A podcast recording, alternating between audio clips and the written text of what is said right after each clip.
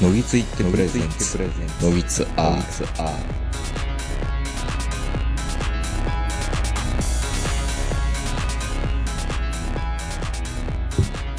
どうも皆さんこんばんは、東横名人です。えー、本日は、東京某所、我が家よりお届けしております。お相手はいつものように私、東横名人と、今日も、ズームで長野からこの方です。はい、こんばんは、坂本です。こんばんは。こんばんは。ということで、ようやく、今年のね、去年の年末ぐらいから引っ越しだなんだって言っていて、ようやくですよ。本当に引っ越しが終わりました。まさに今日。まさに、いやいや、木曜、木曜日に引っ越して、木、金、土、日と4日間もちょっと引っ越し休暇みたいな感じでね。うん。うん、いただいてて、あのーまあ、じ実際にはまだあの、まだバタバタしてるとは思うんですけど、部屋の中とか。もう、もう、頑張った。あ、奥奥さん。奥さんが全然ダメ。僕は荷物少ないんで、あ一あそうい日でうことね終わりました。奥さんの荷物が多いから、奥さんはなかなか、まだ片付けきってないと。台所がすごかったですね。まあ、そりゃそうでしょ。今までの 2LDK の部屋の収容ってすごかったんだって逆に思いました。部屋広がってるのに入らないんですよ。うんどうやって入れてたんやろうって。いや、でも台所の収納って、意外と家の大きさと関係なかったりしますよね、あれ。あれ、どっからいっぱいあんない、今でも100均って積み作りですよね。うん。あの、オキシなんとかみたいな、セスキ炭酸水とか、オキシなんとかみたいなんて一時流行ったじゃないですか。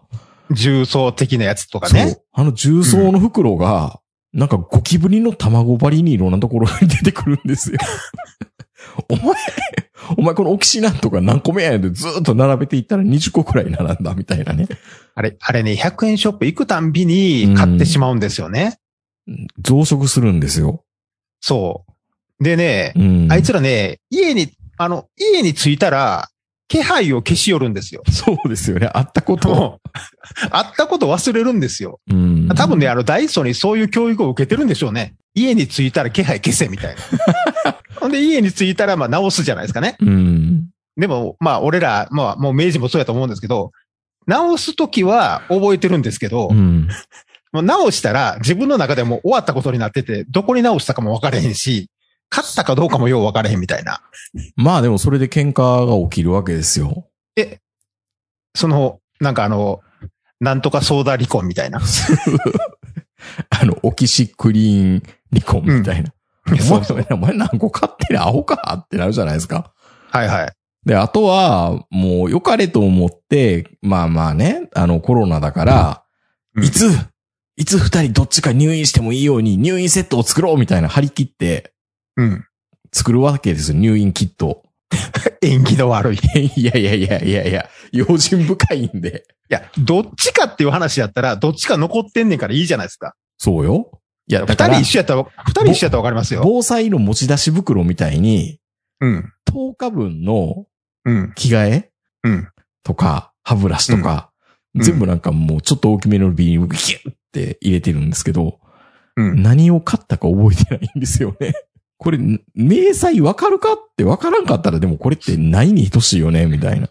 まあね。うーん。まあ、分かってるんですよ。な、そういう時のための非常食も一年に一回は虫干しっていうか出してね、うん。ちゃんとあの消費期限期限とか見て、お水もちゃんと使わなあかんっていうのは分かってるんですけど、どこに直したか分からへんようになるじゃないですか。まあ、あともう一個出てきたのが、あれですね。こう、防災意識の高まりから、ガスボンベめっちゃめちゃ買ってるんですよ。いや、だからそれがめ、なんでそんなめちゃめちゃ買うの？30本ぐらいあるんですよ、今ガスボンベ。いやいや、それあの、どっかのお店みたいで爆発するで。そうそうそう、あの、レレオパレスでしたっけ？そうそう。センチュリー21かなんか、ほ札幌の方でしたっけ？そうそう。そうそう。いや、あの、もちろんね、明治のとこが火出すとは言いませんけど、うんあの、類焼というか、どっか他のとこが燃えた時に、バーンって。バーンって、なんか知らんけど明治の家爆発したみたいな。どうしようかな。これからずっともう、コンロでいやいやいやいや、もうあの、生活しようか9な。月、9月10月はもうバーベキュー月間としてやな。バーベキュー月間でね。ベランダであの、岩谷のあの、風丸くんみたいなあの、風に強いやつあるじゃないはいですか。はいはい。あれ買ってきてあの、ひたすらもう肉焼いてくださいよ。ベランダ狭いんだ、また。前のベランダも狭かったけど、今回も狭いんですよ。あ、そうなの？どうも僕の物件選びは、ベランダでかい部屋に住んだことがないんですよ。あんまり気にしてない？気にしてないですね。ああ、ーでも、なんか見晴らしがいいとこだったらいいですけどね。ベランダ狭いと、まあ、うん最近はね、マンションはそのベランダで洗濯機置いたりとかはしないんですけど、うんなんか開放感がないようなことなうい、ん。まあ、洗濯干せたらいいかなぐらいの感じかな。あ、その程度、うん。最近のあの、流行りのあの、なんかベランダキャンピンググ、グランピングみたいな、そういうのはしない。だって隣のうちに迷惑かかるじゃないですか。接してるし。じゃあ、あの、なんかこう、鉢植えでなんかあの、トマト育ててみたりとか。ああ、まあ汚れるしね、土でまたあの、ね、雨どいのところが泥だまみなのも嫌だし。まあね。うん。まあ、あくまでじゃあ、あの、ベランダは非常口と。非常口と、あと室外機置きになってますね。まあ、まあ、室室外機がでかくなってるんだ、また。まあね。あまあでも、べ今のマンションのベランダってそもそもはそういう使い方ですからね。そうですよね。だってあれ、れですよ、美観損なうから、お布団干しちゃダメざますって言われてますからね。ああ、じゃあ洗濯物もあの、高い位置に干したらあかんとか？そうそうそう。あのー、ジャニーズのコンサートみたいに。うん。あの、胸の上から上に、みたいな感じのベランダになってますよ。ベランダ。うん。ちょっとだけ上がるのはいいんですけど、うん。うん。あんま見えないようにみたいああ、じゃあ昔のあの、香港みたいなベランダから棒出して干すとか最悪やね、そうな。あ。もう無理ですね、それもね。うん。だから、カインズとか足運んでいろんな、なんかギミックのある、うん。ね、室内干しなのか屋外干しなのかよくわからないもんいっぱい買いましたけどね。結局あの、室内干し、あの、カインズのやつもよくできてるんですけど、うん。あれ買い始めたら、もうなんか、整理戦闘とかどうでもよくなる。そ う。もう外にずっと干しときゃいいじゃん、みたいなね。いや、本当にね、僕もあの、雨とかね、うんあの、もちろんあの、仕事行ってる間に乾いたらいいなと思って、あの、室内用のあの、洗濯物干すでかいギミックあるじゃないですか。うん。ジャングルジムみたいなやつ。うんあれ部屋の真ん中でドーンと置いてみたら、もうおしゃれなインテリアとかもうどうでもええなと思いますからね。だその線引きが今、ものすごく、もう、頑張って生活習出ないようにうん。部屋を作るっていう、せめぎ合い。いや、もうでもカインズ、もう、もうニトリでもあかんのに、もうカインズのもん入れた瞬間に、もうほぼほぼ、そういうのとはもうお別れじゃないですか。まあね。うん。まあ、ただね、カインズって微妙にデザインがちょっとおしゃれ、ょそうおしゃれに。振ってるでしょ？うん。だからあの、コーナーの潔さがないじゃないですか。確かに。もうコーナーのものを置いた瞬間にもう、もうええか。UR やち、みたいな感じになるけど。なんかカインズってまだちょっとおしゃれをなんかこう、捨てきってない部分があるから、うん。なんとかこのね、あの部屋干しもおしゃれに部屋干ししたいみたいな。ねまあとりあえずやっぱりあの、新居にえ。はい。引っ越されたわけなので、はいはい。まあ、めでたい話もね、ある中。そうそう。だからね、い最初にね、ラ LINE であの、名人に送ったんですよ。新しい住所教えてって言って。もうなんかさらされるのかなと思って。そう。そその、その住所の返事来たのが2日後ぐらいですかちょっとためらうじゃん。だって。ら。いやいやいや、あ、あなた俺の住所知ってて物送りつけたりするじゃないですか。いや、いいっけ、それは、ま、マイクどうでしょ？うんいや、だから、だから俺も、あ、もうね、今回の、今回の場合はもうやっぱりこれは、あの、引っ越しは送らなあかんなと思ってお祝い。くれるんや。ありがとうございます。ありがとうそうそう。だからございます。、そう、だから来週にでも、その長野のね、はいはい、名あ産物を。の、そう、せシャインマスカットでも送ろうかなと思って 住所聞いたら2日、2日ぐらい全然来なくて、うわ信用ないわ、俺、みたいな。いやいやいやいやあんたも LINE すぐ返せへんやん。言ったら。うん。いやいや、多分今引っ越しで荷物を開けてんのかなあと思っそうです。そう、てたんですけど。そういうことにしておいてください。うんそういうことにしておいてください。そうそう。ネットで知り合った人に住所教えるのって怖いじゃん。ねえ。いや、いや、ネットで知り合ってないやん。一番最初に会った時顔合わせてましたよ。そうか、オフ会か。俺ら、俺らその前の時代やから。そうですね。そうですね。確かにね。みんなオフ会で知り合ってるから。そうですね。なるほど。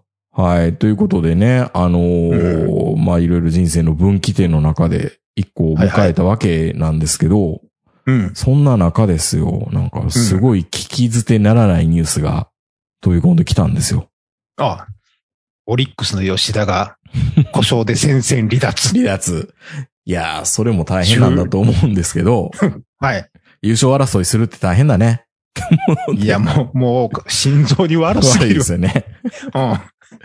そんな中ですよ。あの、サントリーの、まあ、も、うん前のローソンの社長ですね。新波社長が、サントリー新波社長が、45歳定年制を提言。定年延長に物申すと。まあ、世の中の動きとしては、うん65歳定年制とか、うん。70歳まで働けるようにしようって言ってるさなか、うん45歳投入す、えー、定年制を導入すべきだっていうことを、まあ、どっかの経済同友会のセミナーで、この新波さんが言ったらしいと。はいはい。まさに、うん僕9月生まれなんで、うん。今週誕生日なんですよ。ということ？は今週、今週僕定年なんですよ。そう思うと感慨深いよね。すごいよね。うん。定年の年に新居を。勝ち逃げやわ、はっはーみたいな感じで言えたらいいんですけど、うん。これからまあ。逆やからね。逆ですからね。逃げれなくなりましたからね。まあこのサントリーの新波さんがですね、えーはいまあその経済同友会のセミナーで45歳定年差を導入すべきだと提言し、SNS などで話題を集めたっていうことを言っています。あれでしょ本当にあの、内輪というか、うん。身内の話だったわけでしょ本人としては。いやいやいや、そんなことないですよ。問題提起で、だって、オンラインで開催された経済同友、同友会の夏季セミナーで発言するって言って言ってます。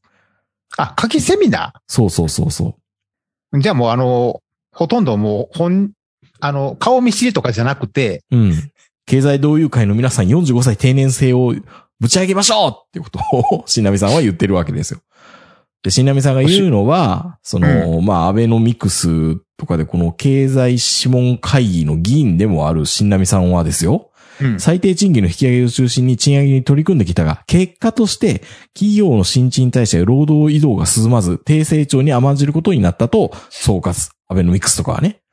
うん日本企業はもっと貪欲にならないといけないと訴え、日本企業が企業価値を向上させるため、45歳定年制を導入することによって、人材の流動化を進める必要があると述べた。要は人材を、まあ、かき混ぜたいっていうのも一つの目的。あともう一つは、うん。定年を45歳にすれば、30代、20代がみんな勉強するようになり、自分の人生を自分で考えるようになると、従業員の意識改革を促す効果を強調。日本の多くの企業が採用している年齢が上がるにつれて、えー賃金が上昇する仕組みについても40歳か45歳で打ち止めにすれば良いと語った。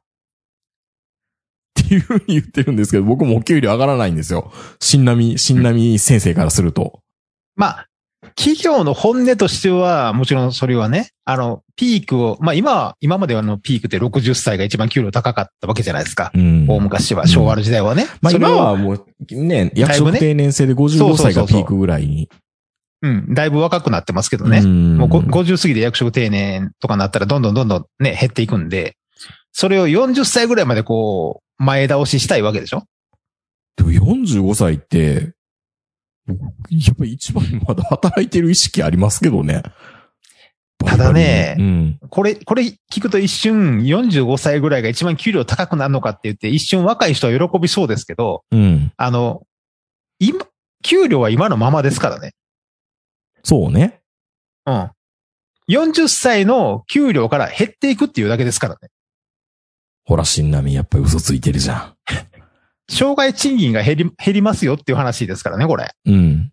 うん。あと知らんいやだからしでしょそうそう。だから、要は、今までもらっ、40歳の人がもらってた倍ぐらいこれからの40歳がもらえるんだったらまたいいんですけど、まあ今600万ぐらいもらってた人が1200万ぐらいもらえるんだったら、うんやったら、それ40は勝ち歳定年で、そうそう。ですようん、全然、うん全然いいですよ。キャリアハイをそこに持ってくればいいわけですからね。そう。だから、よ要は45歳で今までの65歳、60歳の障害賃金を45でもらえるんだったらね、うん。もうリタイアすりゃいいわけじゃないですか。そういうわけではないんでしょ？そういうわけではない。今のもっと40、40の給料でうん。もう下げていくよと半分以下に。嫌だなで、なおかつ45になったら定年になって会社から追い出されんねんから、今の間にいろんなスキルを身につけとけと。うん。ね。もう本当にね、毎日毎日ツイッター見てたら、あの、副業とかスキルを身につけるとか、二言目にはグローバル、グローバルみたいなこと言うじゃないですか、みんな。グローバルって言ってますそんなに。うん。ほなんかその会社以外でなんかこうお金を稼げるようなスキルを身につけろみたいな。僕は YouTube 見てたら物販せんとダメなのかなっていうふうに 思いますけど。やでも、そこまで生きるのにスキルが必要なの？いやー、いくらでも生きるぐらい贅沢しなければね、そんなスキルいらないですよ。っていうか、好き、人間ってスキルがない人がほとんどだと思うんですよね、本来。うんうんで、一見みんなスキルありそうな顔してるじゃないですか。ツイッターで有名な人たちって。あんまり中身なかったりする人もいますからね。で、もね、うん。まあもう、あの先ほどのそのサントリーの人もそうなんですけど、こんなこと言うと、お前、お前に言われたくないって言われると思うんですけど、それほど皆さんスキルないでしょサントリーの社長はそこまでない。まあ、経営者、プロ経営者ですからね、新内さんなんか言う、まあ、三菱商事まあもちろんねローソン一定ですから、うん。だからあの、うんプロ経営者やから人件費を削るっていう意味では正しいと思うんですけど。そういうこと言うスキルはあるよね、新波さんはね。そうそう。でも、うん。皆さんそんなスキルある？なんかもうあの、これから必要なスキルとか言ってなんかツイッターにたまに10個ぐらい並べてるやつがおるやん。うん。いや、1個でええやろっていう。まあなんかね。うんなんか人間なんてスキル一つでいいんじゃないの？だから何？ポータブルスキルって言うんですか？お身につけていろんな会社に渡り歩いていけるようにしましょうね、みたいなことを言うんですけど、うん。まあずーっと一つのあの会社で一血主義を貫き通してる私からすると、そんな昨日今日来たやつになんか言われても、お前どうせすぐ辞めるかもしれへんやんってやっぱりなるじゃないですか。なり中ますよ。途で来た子とかに来たらした人からするとね、うん。ほら理不尽やろ、うち、みたいなんてやっぱあるじゃないですか。やめんといてや、とかって言ってたら、ほんま案の定にやめてしまったりね。まあそういうのを見ると、まあうん。本当にね、あのーすごい多分才能があったり、スキルをたくさん持っていらっしゃる方はいっぱいいると思うんですけど、うん。僕がこういう関係というか、人間関係が狭いだけかもしれないんですけど、僕の見る限り、99%スキル持ってないですよ、みんな。そうですよね。あるのは経験だけ。うん。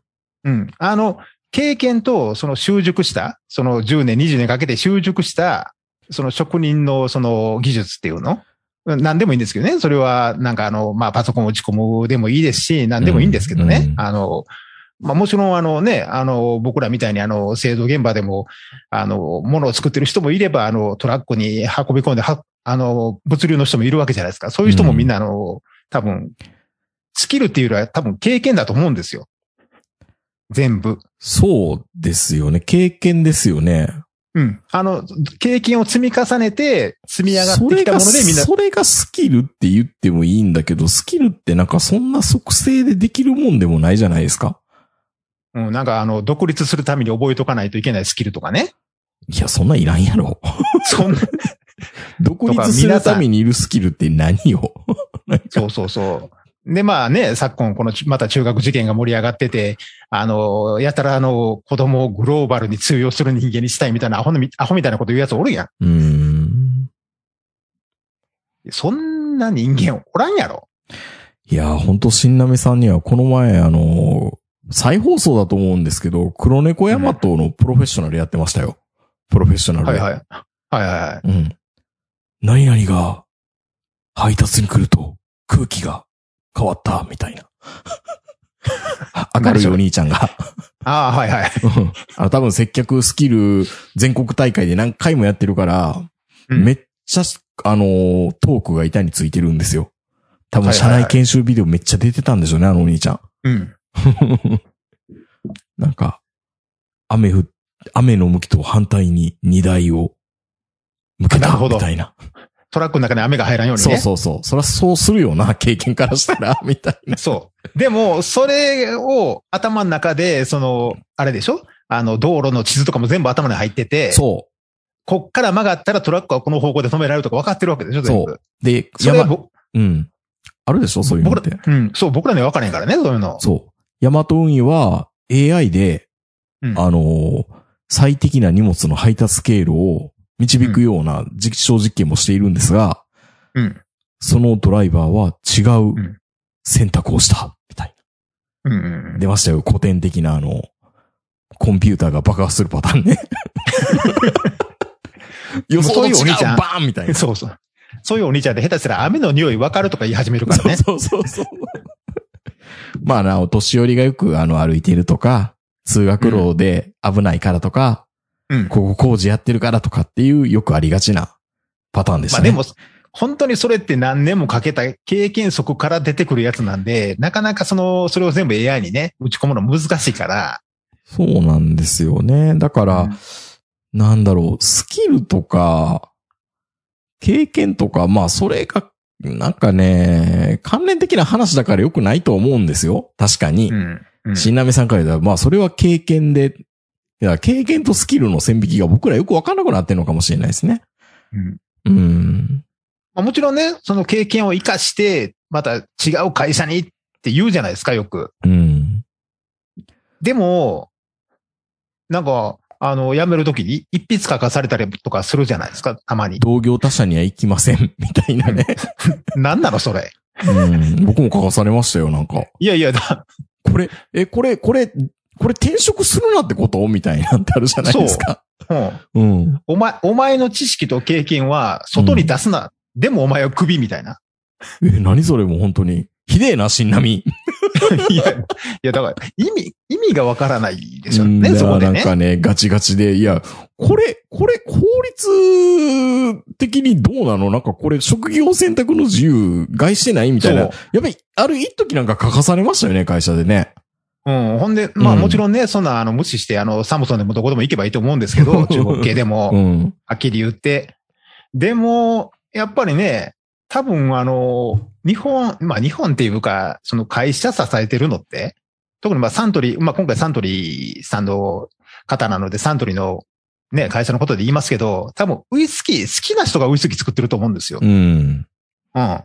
で、多分、給料的にサントリーアホほど高いかと言ったら多分そんなことないと思うんです。まあまあ、それなりにって感じ。うん。あの、ウイスキー作ってる人はね、うん本社は知りませんよ。うん。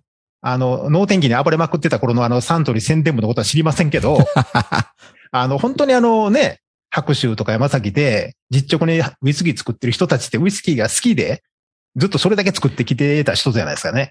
そんな人たち45歳定年制って言われたらどうするんでしょうね。うん、20、30で他の会社行くように、あの、頑張ってスキル身につけとけって言われて、何のスキルを身につけねえって話なんですよ。うん。で、じゃあ分かりましたって言って、45で辞めるって分かってる会社の何の勉強します？会社のための勉強はしなくなりますよね。いや、もう、言うたら生涯ウイスキー作りにかけますっていう人は、多分ものすごいのめり込むと思うんですけど、うん。次の会社へのステップアップやと思うと、まあそこそこみたいな。身入らないよね。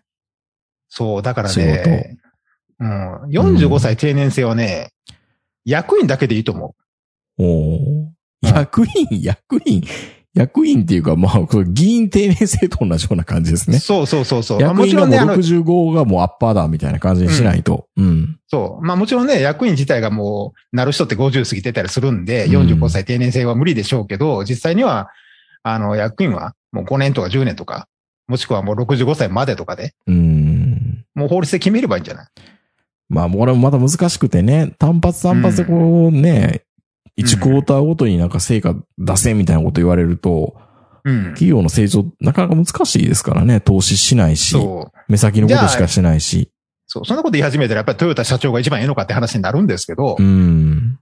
まあでもやっぱりね、45歳定年制導入できるのって本当に限られた職業だけですね、やっぱり。IT 系とかそれと変とかだったら自然と出ていくし、独立戦闘、うんまあリクルートだったらわかりますよ、45歳定年制って。え、40過ぎてまだお前てリクルートにいるの？バカじゃないの？そうそうそうそみたいなう。うん。そういう文化だったらいいけど。何のためにリクルート来たみたいなこと言われるとこだったらうね。ん。うん。だからそういう、でもほとんどの日本の企業はそうじゃないでしょ。いやー、でも本当経験ですよね。本当にうん。経験と人間関係と、社内にどれだけ顔を売っておくかとか、助けてもらえるかみたいなんで、まあ経験ですよね、それもね。うん。いや、だってまあ、言ってもこんなクソ狭い島国で仕事しますからね。うーん。うん。はっきり言うて、日本人にグローバルなんて無理ですから、こんだけ、こんだけやってきたのに、ほとんど英語喋られへんねんから、まあ、いざとなったらコミュニケーション取れますからね。もう取れるし、ううんん、まあ、言うてもやっぱり日本の市場ってでかいじゃないですか。うん。腐っても。まだね。うん。だから、まあ言ったら必要ないわけですよ。グローバルに行く必要なんかね。うん。うん。で、まあ、グローバル、グローバルって言ったって、あの、短期で働きに行くことはできるけど、向こうで永住することなんてできないですからね。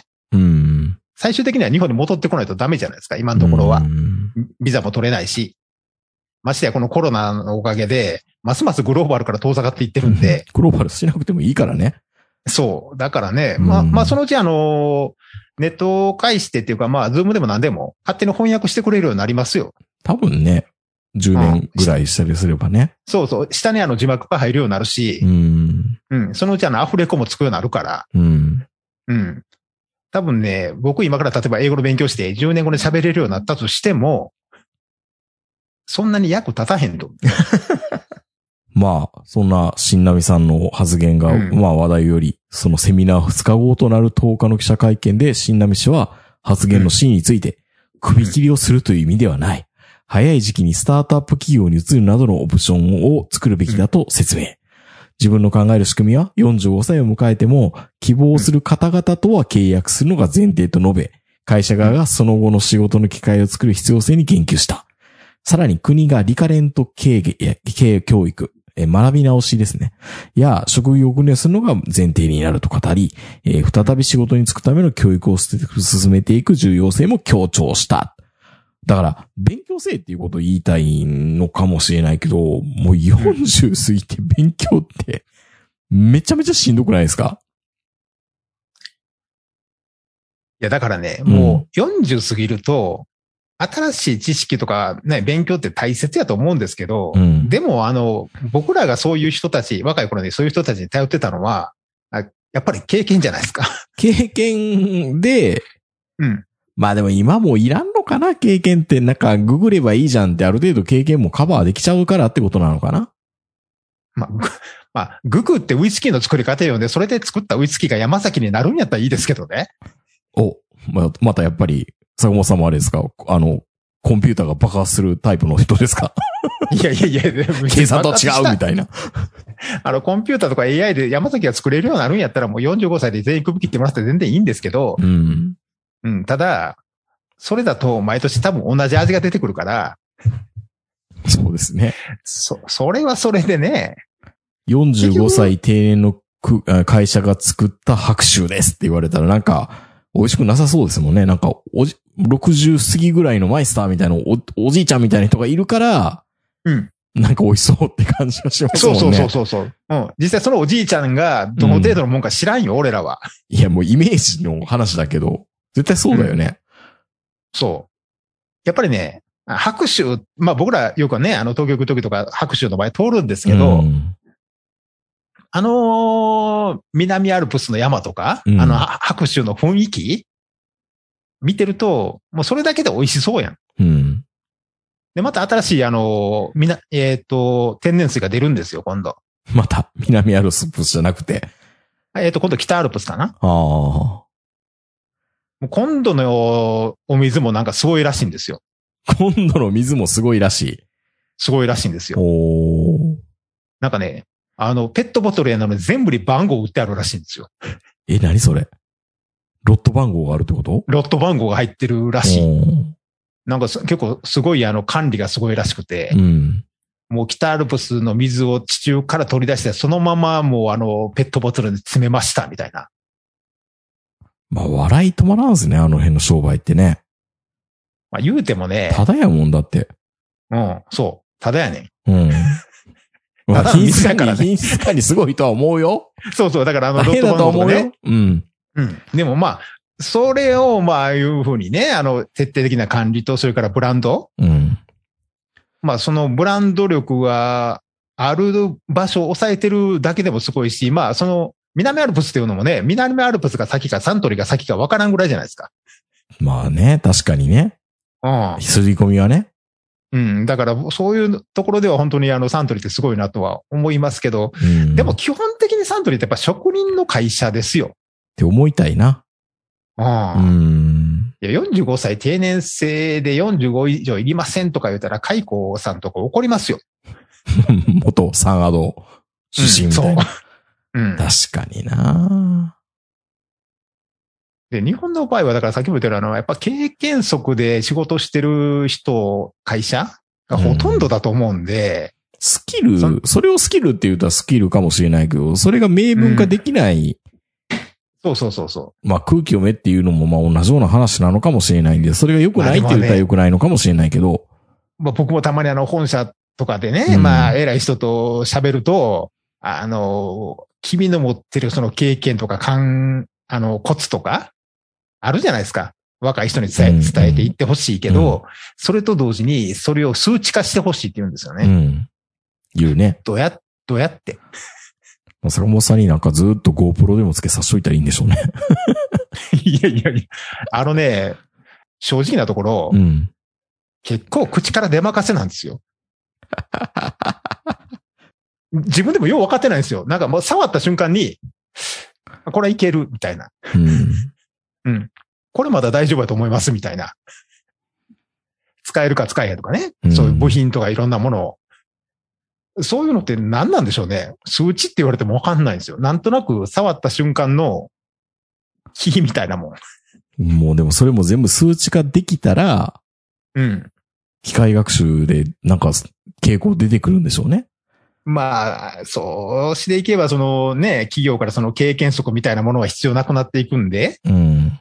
45歳でも、もう若手でも十分。うん。それこそあの、寿司握るのなんて3ヶ月あったら十分だよっていう話になると思うんですけど、まあ極論言うとそうですよ。多分もうその天ぷら職人とか、寿司職人のことよくみんなバカにしがちだけど、うん。うーん。でもね、でもそれはね、なんか多分気気持ち悪いじゃないですか。なんか今なんか食パンを売る店みたいな東京いっぱいあるんですけど、あはいはい変な、変なお店ね。いや、長野にもありますよ。あるでしょ ?3 ヶ月で即成でなんか開業したっていうパン屋って、うん。なんか嫌じゃない？いや、まあね、うんいい、多分ね、目つぶって食うたらね、分かれへんと思うんですよ、俺。うん。正直自分のじ舌には自信ないから。でも、回れへん寿司屋さんに入って、3ヶ月目ですっていうやつに握られるよりは、いやもうそこはもうブランディングですよ、はっきり言って。だだから、あの結局、その寿司の置き方とか接客とか、うん。そういうのってやっぱ経験そこになってくるじゃないですか。うん。まあ味は横に置いといてね。うん。そういう店の雰囲気とか。そうそうそうそう。うん。結局そういう雰囲気とかそういうのも全て込みで3万円払いに行くわけですから。まあ感性のもんですから、数値化しにくいっていうのは多分あるはずなんですよね。そう。もちろんね、うんだからね、はっきり言うたら、ご飯の上に魚乗してるだけやから。寿司はね、元も子もない言い方するとね。そうそう。たったそれだけやねんけど、うん。たったそれだけやねんけど、やっぱり、お金払ってのはそこだけじゃないっていうね。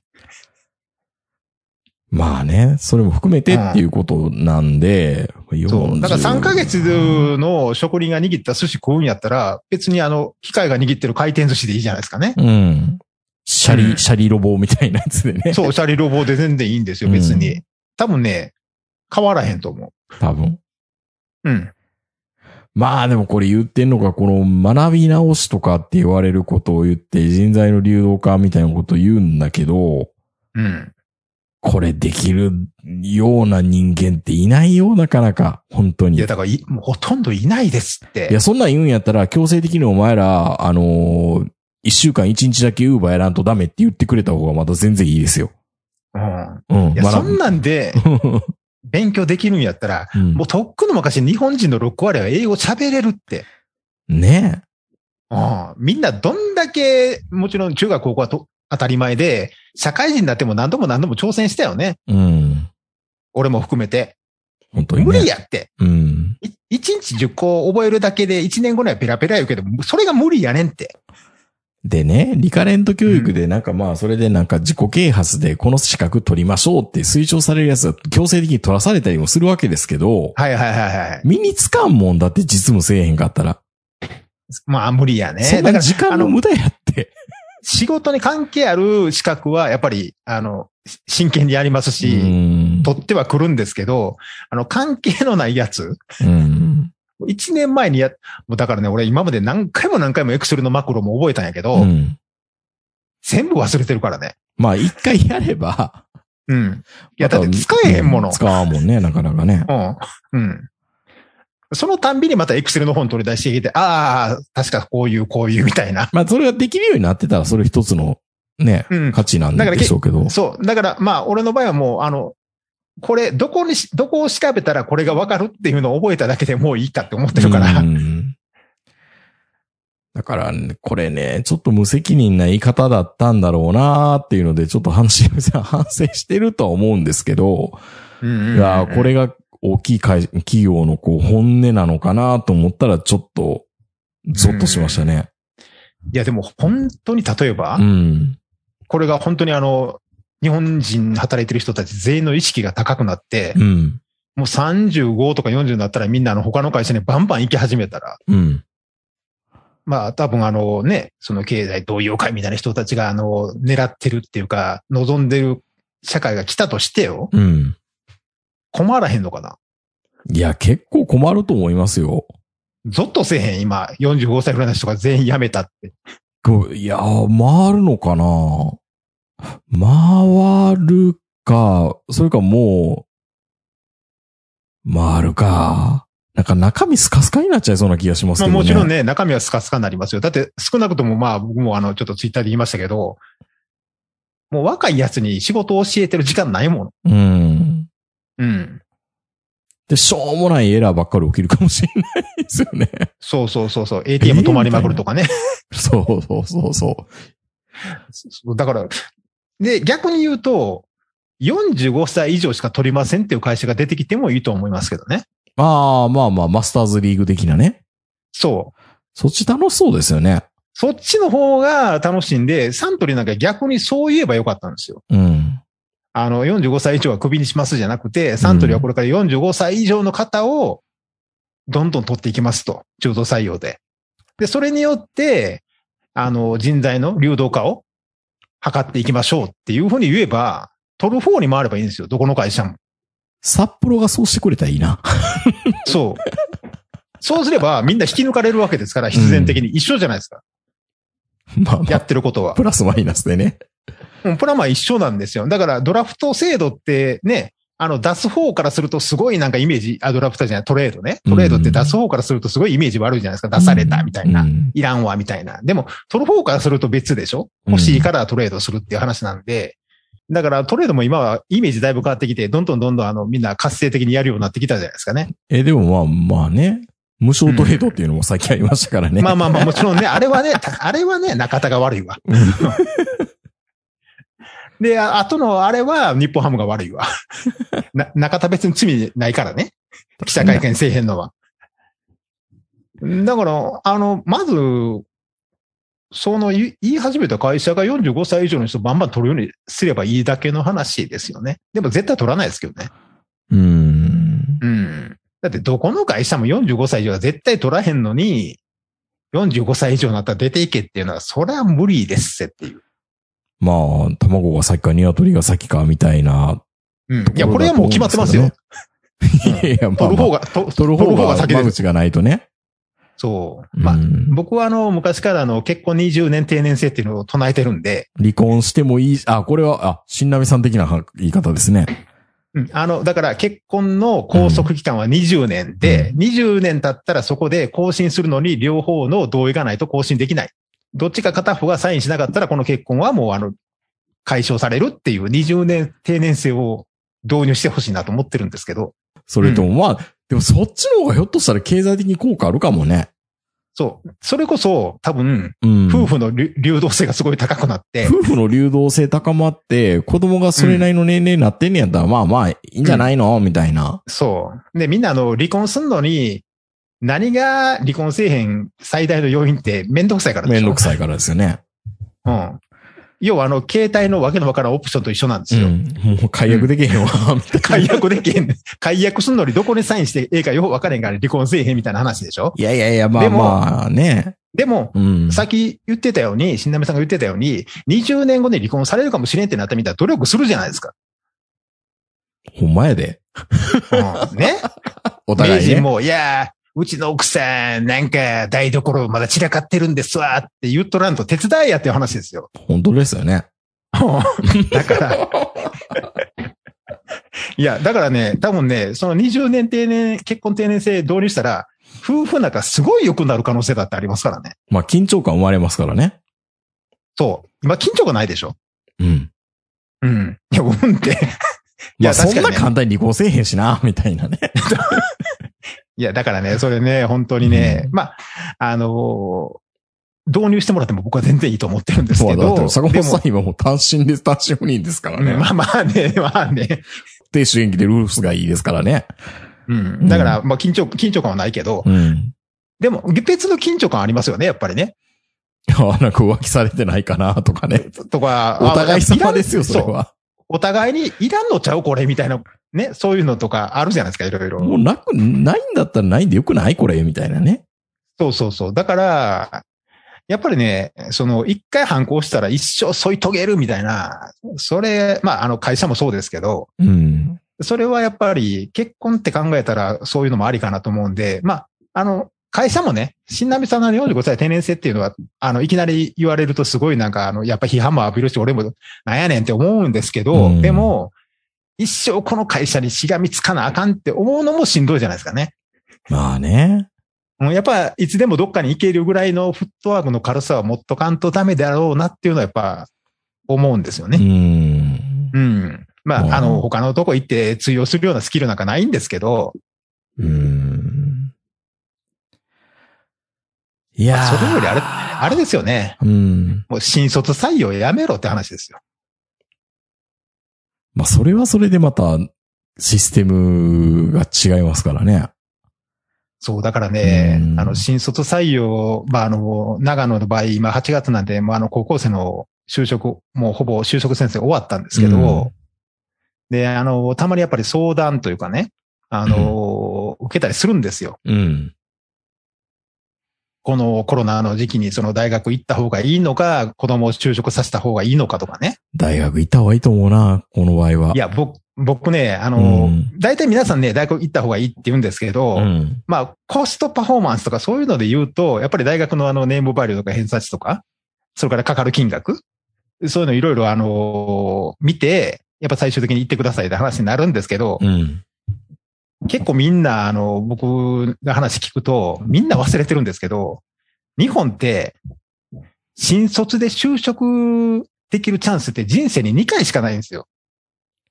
高校か、大学か。大学。うん。その2回のうちの1回の、ね、カードを、まず捨てるわけですよ。大学進学すると。うん。で、残り1回のチャンスしかないんですよ。新卒で就職するチャンスが。うん。で、新卒で就就就職するチャンスって人生で一番、まあ、大変なんですけど、大変なんですけど、一番楽なんですよ。うん。就職活動の中では。スキルを求められないから。経験も。スキルね。はいはい。うん。何にも求められないからね。うん。そういう意味でいくと、まあ一番あの、優しいじゃないですか。何もできないけど雇ってくれるっていう。うん。で、それは、そういうチャンスが人生に2回あるうちの1回を棒に振るっていうのは、やっぱり、ちょっと考えた方がいい。まあでも、このコロナで、そのうんまともに研修受けてんのか、コミュニケーション取れないってことを考えたら一括採用しなくてもいいのかなと思いますけどね。うん、コミュニケーション希薄になるんであればね。まあもちろん僕がね、これうん大阪に住んでたら、大学行けのもう一択しかないんですよ。うん。もちろんね。でも、長野であるとか、静岡であるとか、愛知であるとか、もう高卒の子供っていうかね、新卒の子をもう製造メーカーが取り合ってるようなところ。まあ前にも言ったかもしれないですけど、例えば長野だと一人に7社ぐらい来るわけですよ。まあ、すごいですよね。本当にそう考えると。うん。ししかも、かなりの確率で一部上場なんですよ。うん。まあ、もちろんね、あの、下の方はそんなことないんですけど、もう多分学校の中で上位うん。20人、30人に入ってれば、ほぼほぼ上場会社ですよね。で、この学校っていうのが、大阪でいうところの偏差値40前半です。わかります？うん。あの、大阪の場合は偏差値で言うと、上から下まで10個ぐらいあるイメージじゃないですか。うん。40、43、45、48、小50みた刻みいな。にね、本当ありますよ小ね。刻みな。うん。で、長野の場合は、40から50、50から57、57から65みたいな3つしかないですよ。3個しかないですよ。うん。で、上の2校は全員大学行きます。うん。ということは、あの、就職する子は、一番下の1校のコーラだけなんですよ。うん。で、その1校のコーラしか、あの、就職する人がいないんで、必然的に、だいたい偏差値40代うん。なんですよね。ほぼほぼ。コスパいいなぁやっぱり。で、労力かからんなでそれで上位に30人に入っとけば、ほぼほぼ上場企業。うん。上位10人に入ってれば、ほぼ一部上場です。の製造メーカーですね。ってなった場合に、いや、僕大学行った方がいいか悩んでるんですよ。どこの大学行くの某山梨にある学院大学ですとか。あの、いい、別にいいんですよ。全然いいんやけど、うん。某なんかあの、なんとかなんとか福祉大学ですとか、あるある。あの、へその偏差値40から行ける大学ね。うん。あの、もちろん全然あの、勉強したいことがあるとか、好きな教授がおるとか、将来の目標決まってるんだったら全然いいんですけど、ただ大学行きたいだけで、そういう大学に行くのと、今目の前で、その、上場の製造メーカーに入れるチャンスっていう、があるっていうのは、ちゃんと、あの、天秤にかけてねとは言うんですよ。まあ、ずーっとそういう話、5年ぐらいしてますけどね、5年ぐらいしてるんですけど、ずっとね未だに分かってくれないんですよ。未だに分かってくれないんですよ。うん。で、言っときますけど、あなたの子供はほとんどスキルないです。誰の子供か分かれへんけどね。誰、いや、あなたの聞いてる、聞いてるあなたの子供ね。俺の子供も含めてはいはい9割スキルないですよ。うん。だって、見たことないもん、俺スキルある子。それは、プロ、いや、スポーツのスキルあるとかだったらわかるけど。うんまだ、まだね、ね大谷とか見たことあるけど、だって、ないもん、そんな、なんか。ないです、ないです。うん本当ないです。しかもスキルって何かよくわかんないんですよ、僕、本当に。そう。で、なんかあの、グローバルに通用するとか、世界に通用するとか、うん。なんなん、タリバンにでも入りたいのっていう。な、本当スキルって何なのかっていうのがね、経験って言われたら、おう経験、経験って言うけど、スキルって言われると、なんもないよ。何？それ簿記とか、日照簿記とか、うん。え、なんか、えっ、と、アクセス組めますとか、そ、そそういうなんかアホなスキルしか思いつかないんですよ。俺やったらプラモデル作れるとかそんなんでしょ？でもプラモデル作れるって言ったって、別にうホビージャパンに乗るほどのスキルじゃないじゃないですか。そうですね。なんかすごい修理できるとか、うん。スキルっあの趣て、趣味で小説書いてるって言っても別に書籍化してるわけでもないし、こと文系のですよ、事務職のスキルって、何があんの？ないよ。だって根回し力とか、ブラインドタッチができるからっていや何いやいやいや、ブラインドタッチなんか別にできなくてもいいし、俺もできないし。な、なんなんでしょうね。なんか本当に、ちゃんと報告ができるとか、相談がいいタイミングでできるとか、それって、あの、スキルじゃなくて常識でしょ。よ、世当たりの噂じゃないの、スキルってそういう風になると、文化系。だからそれ、そこが多分ダメなんでしょうね。め目に見えるようになってないから。で、ね、まあ、本当にあの、僕らより若い人の方がよく知ってると思いますけど、うん1年前、2年前に通用してたスキルがもう通用しない世界でしょ、今。まあ IT とかは特にね。ね。まあ、通用しない子はないと思うんですけど、時代遅れになっちゃうとかっていうのはあるのかもしれないです。で、ツイッター見たらツイッター見たで、日本人って全員絵うまいのかいうぐらいみんなイラストうまいし、本当にね、今の若い人は、なんか、で、みんなあの、普通に TikTok とかあの、動画編集もめっちゃうまいじゃないですか。うん。スキルあるね。スキルあるでしょ？日本の未来安泰かって思ったりもしますけど。うんででもあんなんも多分今は常識でスキルのうちに入らないんでしょうね、そういうのも。うん、まあまあ、読み書きの一種ですからね。まさにね。うん。そう。いやー、スキルって何か、死んだ目線僕教えてほしいな。なんか職業訓、職業訓練でどういうスキ職業訓練をサントリーはしてくれるのかっていうのを見たらわかんのかな？それなんか、ほんとよくわかんない。まあこれで新波さんに聞いて、どんな資格取ったらいいんですかって聞いたら、なんかあの、危険物取り扱いとか言うと、ほんま殴るで、ほんと。そんなんでいいの？みたいな。いや、本当に。そんなんでいいのっていうか、まあ、すぐ、いやいやすぐ行けるからね、危険物取り扱いとかは。そうそうそうそう。うん俺らの、俺らの世代なんかアホやねんから、ほんまにあの、ん？信じるからね。うん。あの、明日からほんまにあの、カラーコーディネーターとか取りに行ったりするからね。ユーキャンのやつね。そう。ユーキャン、やったら行くけど、ユーキャンってスキルかみたいな。うん。医療事務。スキルって何？本当にもうよくわからなくなってきた。本当に。うん。うん。いや、調べといてくださいよ。いや、本当にね、あの。あの、45、ご、うん。よく昔やったじゃないですか。あの、20代のために、20代の間にしておくべきことみたいな。あるね。40代にしとくべきことみたいな。そうそう。今俺は何したね姉妹じまい？就 就活。活。就活。就活。断捨離とか、あの、佐合さん、物にいっぱい囲まれて過ごすより、これから減らす方向に行かなきゃね。っていう話をほん。まやで、こん、言うてももう10年以上ラジオやってんのに、未だに編集のスキルとか音質のスキルって言われても困るからね。うんスキルって何？本当に えー、ということで45歳を迎える私がスキルについて。うん。まあ、スキル言えない段階で多分スキルがないんでしょうね。あ僕も、僕もないですね。はいいや、坂本さんって二色系だからあるとは思いますけど。でもこれをスキル、だって他の会社に行ったら通用しないんですよ、これ。だからそこがちゃんと認められるように、なんかね、数値化できたらいいんでしょうね、戦闘力みたいなね。うん、まあね、うんそれ、それはスカウターみたいなやつがあってね。でもそんなん作ったらほんまにギスギスした社会にならない？いや、もう最悪ですよ。うわ、あのうん本部長、たった500しかねえ、みたいな。あの、期末の面接とかで、あの、言われたらどうすんの？どんな？君、280から上がってないね、みたいな。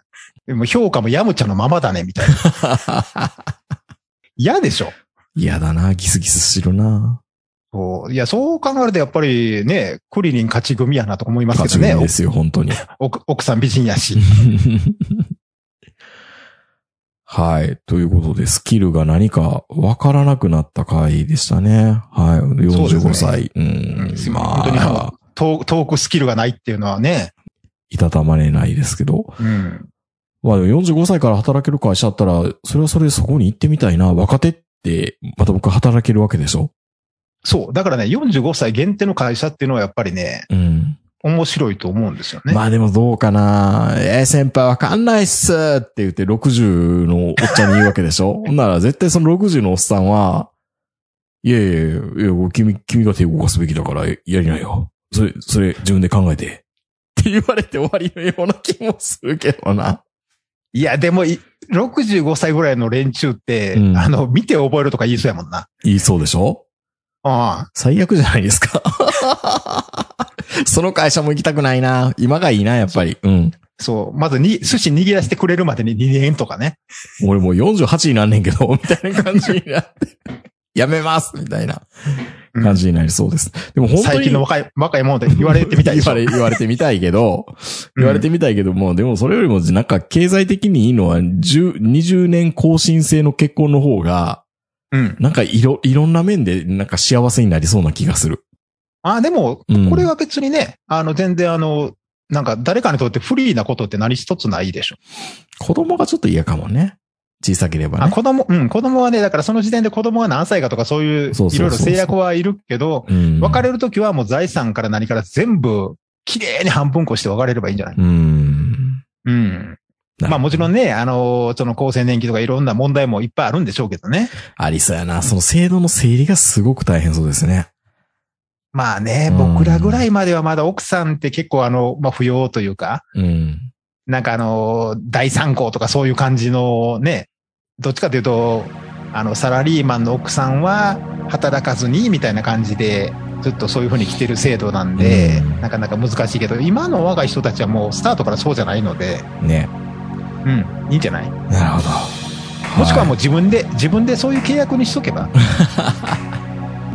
なるほど。20年間って。まあでも本当に新波さんにはスキルって何ぞやって教えてほしいもんです。まあ、新波さんも注目しておこう。はい。えー、それでは皆さんおやすみなさい。さよなら。さよなら。